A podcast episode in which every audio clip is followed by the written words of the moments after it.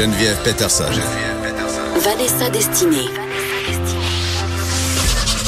Elle manie aussi bien le stylo que le micro. De 9 à 10, les effrontés. Vanessa, on reste dans le sujet euh, de la technologie, du sang dans nos cellulaires. Mm. Euh, là, est-ce que c'est encore une chronique pour me faire culpabiliser? Absolument, Oh. Geneviève. Euh, tu le sais, on, on adore magasiner, on est obsédé par les vêtements, les tendances, mais on ressent tout le temps cette espèce de point de culpabilité euh, quand on pense à tout ce qu'il y a derrière l'industrie de la mode. Hein? La, la destruction de l'environnement, la pollution, les mauvais traitements aux animaux aussi, donc cuir, fourrure, you name it. Et surtout, Geneviève, les conditions de travail des gens dans les usines des pays en voie de développement.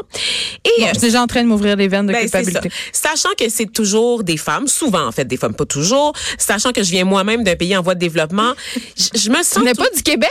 non, Geneviève, le vaudou, voyons donc, ça nous ça nous ramène toujours à ça.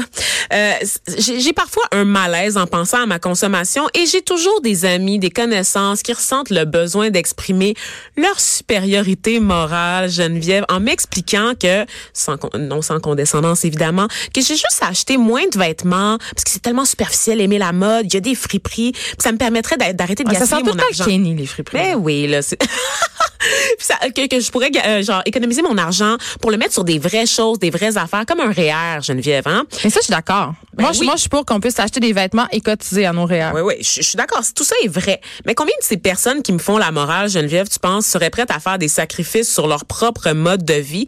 Combien est-ce qu'il y a de ces personnes qui réalisent que pour vivre comme on vit, en Amérique du Nord, ok, en Occident, c'est sûr qu'il y a du monde qui souffre puis qui écope ailleurs.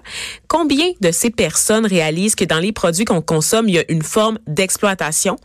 Les draps dans lesquels tu dors, là, ils ont été tissés par une madame enceinte au Bangladesh. Ça me dérange pas vraiment. Le réveil qui te dit chaque matin d'aller te tuer à petit feu dans une job que t'as a été faite en Chine.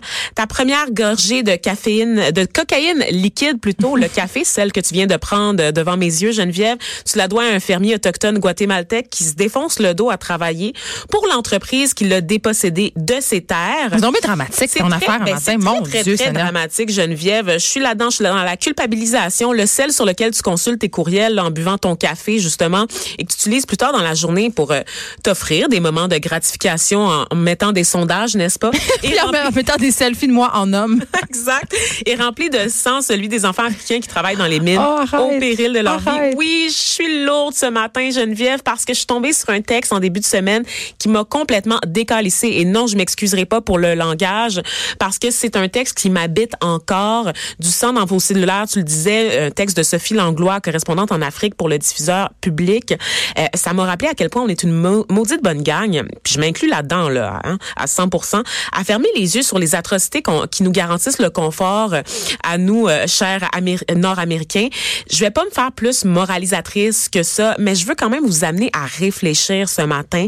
J'espère que ce qui m'a bouleversé aussi va vous bouleverser également. Est-ce que tu sais c'est quoi le coltan, Geneviève? Ben, ça doit être, selon moi, une matière dont on se sert pour mettre euh, pour fabriquer des cellulaires et qui détruit l'Afrique au complet, la terre, la couche d'ozone. Évidemment, tu devines où est-ce que je m'en vais. C'est un minerai, effectivement, de type radioactif, qui est pas très beau, en fait, qui a longtemps été sans intérêt. Par contre, c'est un minerai qui a des propriétés qui vont permettre de contrôler la température, la chaleur, ce qui fait qu'on l'utilise beaucoup dans les cellulaires, dans la fabrication des ordinateurs aussi. La majorité des réserves de coltan se trouvent en Australie, au Canada, au Brésil, en Chine, mais aussi au Congo. Et là, et là, c'est ça. Et c'est là l'enjeu parce que bon, évidemment, l'Australie assure officiellement 80% de la production mondiale, mais on pense que ce chiffre-là est surestimé parce que euh, le Congo abrite à, à lui seul 80 des réserves. Il n'y a pas les mêmes mondiales. lois, donc on y va gaiement, Et puis allons-y, pillons leur sous-sol. Exactement. Un kilo de coltan, Geneviève, ça se vend plus que 500 balles. Par contre, les gens qui l'exploitent, souvent euh, des personnes moins nanties, des personnes vulnérables, des femmes, des enfants énormément, euh, sont payés environ, euh, je te dirais, 10, entre 10 et 50 dollars par semaine pour récolter le coltan avec des pioches parce qu'évidemment, il n'y a pas les outils techniques euh, que l'on connaît ici, n'est-ce pas, qu'on a dans notre nos propres minières. Non, Donc, ils sont maintenus dans la pauvreté. des là. gens au péril de leur vie, donc euh, risque d'éboulement de terrain, des glissements de terrain également, des fillettes qui sont violées aussi sur les sites, des fillettes qui travaillent, qui sont violées.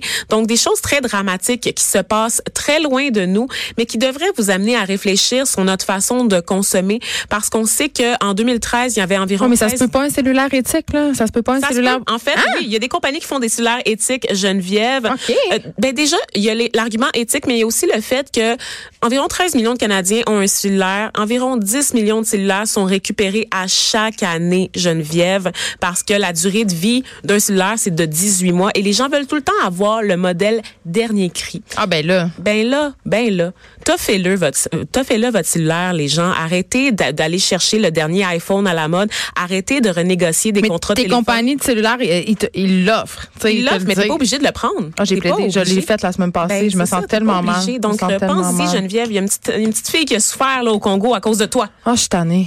Tout le monde souffre à cause de moi. Tout le temps. Je me moi. Les réseaux sociaux, c'est ça. Merci beaucoup, euh, Vanessa.